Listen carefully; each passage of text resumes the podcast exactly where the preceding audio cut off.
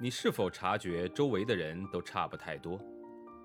他们像不像流水线上被生产出来的标准件，有着相似的想法、类似的人格？又或者，你对西方某些发达教育抱有着神秘感？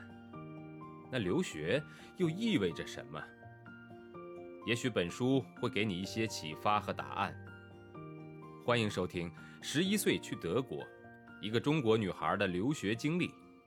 作者夏千若，演播生意人陛下。我的爸爸做了多年关于中国现代化发展的研究，老是抓住机会就给我讲。哎，清末的时候，有一个中国的考察团来到西方，向西方学了很多东西。我没什么兴趣，每次都想方设法避开。直到有一天，爸爸问我：“。”你知道北京动物园是怎么来的吗？我摇摇头。爸爸用神秘的口吻告诉我，那是跟西方动物园学的。我第一次带着兴趣坐下来听爸爸讲那段故事。那个中国考察团一九零六年到了西方考察，每到一个城市就要参观一下那里的城市图书馆、博物馆呐、公园之类的。他们还去了很多个动物园，像东京的、伦敦的、维也纳的。当然了，还有德国柏林的。爸爸解释说，他们喜欢去动物园，不是为了去玩，而是觉得很新奇。因为那个时候在中国没有动物园，也没有向普通老百姓开放的图书馆、博物馆和公园等等，全都没有。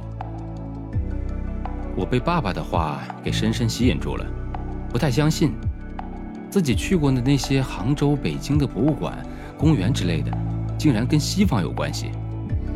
爸爸说：“这些都属于公共文化机构。”爸爸接着讲道：“中国的皇帝，还有一些大官们和有钱人都有自己的私人动物园，养着鸟啊、乌龟和鱼之类的宠物，但是不对大众开放的。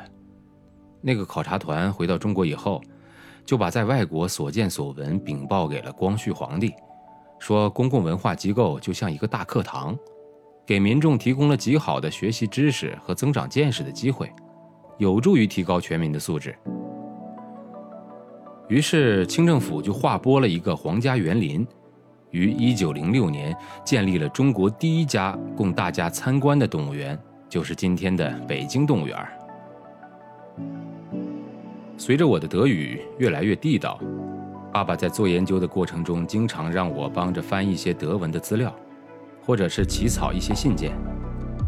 这一次，爸爸让我帮着给柏林动物园的馆长写一封信，介绍了九十年前一群中国人考察西方动物园，包括了柏林动物园的情景，并表示希望去柏林动物园查找有关的资料。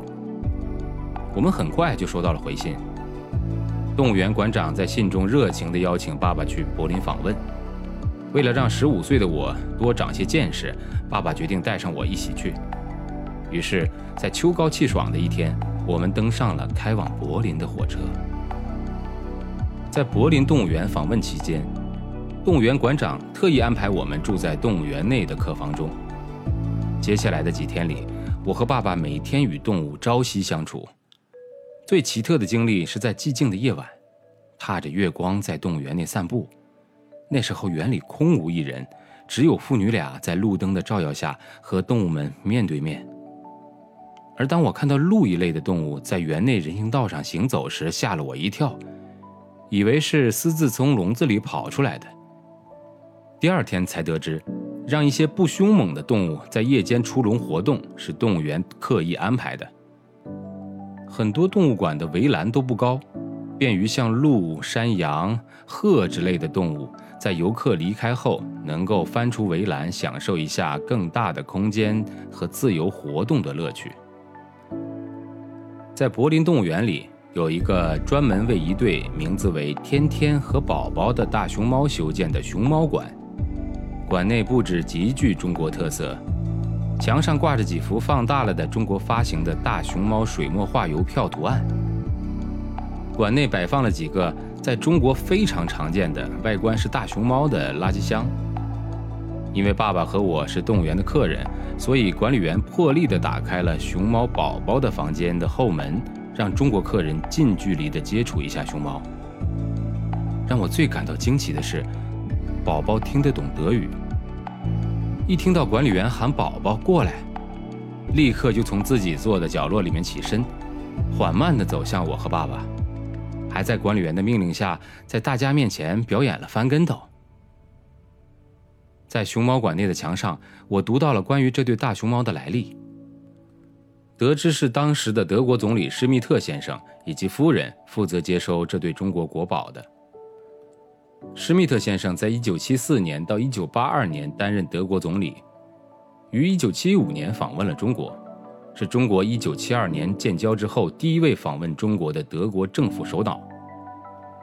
在他访问期间，中国政府决定送一对大熊猫给德国。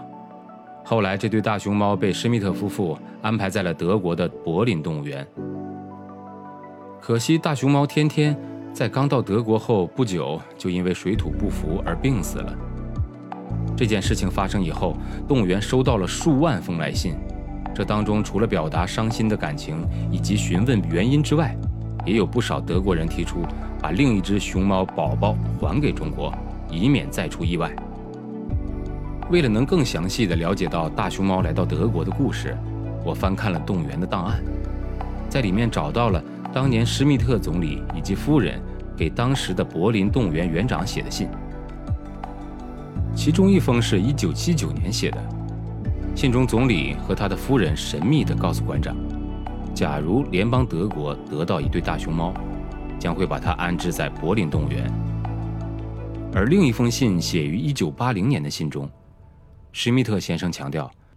中国政府送给我们国家的动物是世界上最稀有的、最珍贵的动物——大熊猫，这是我们感到极大的责任。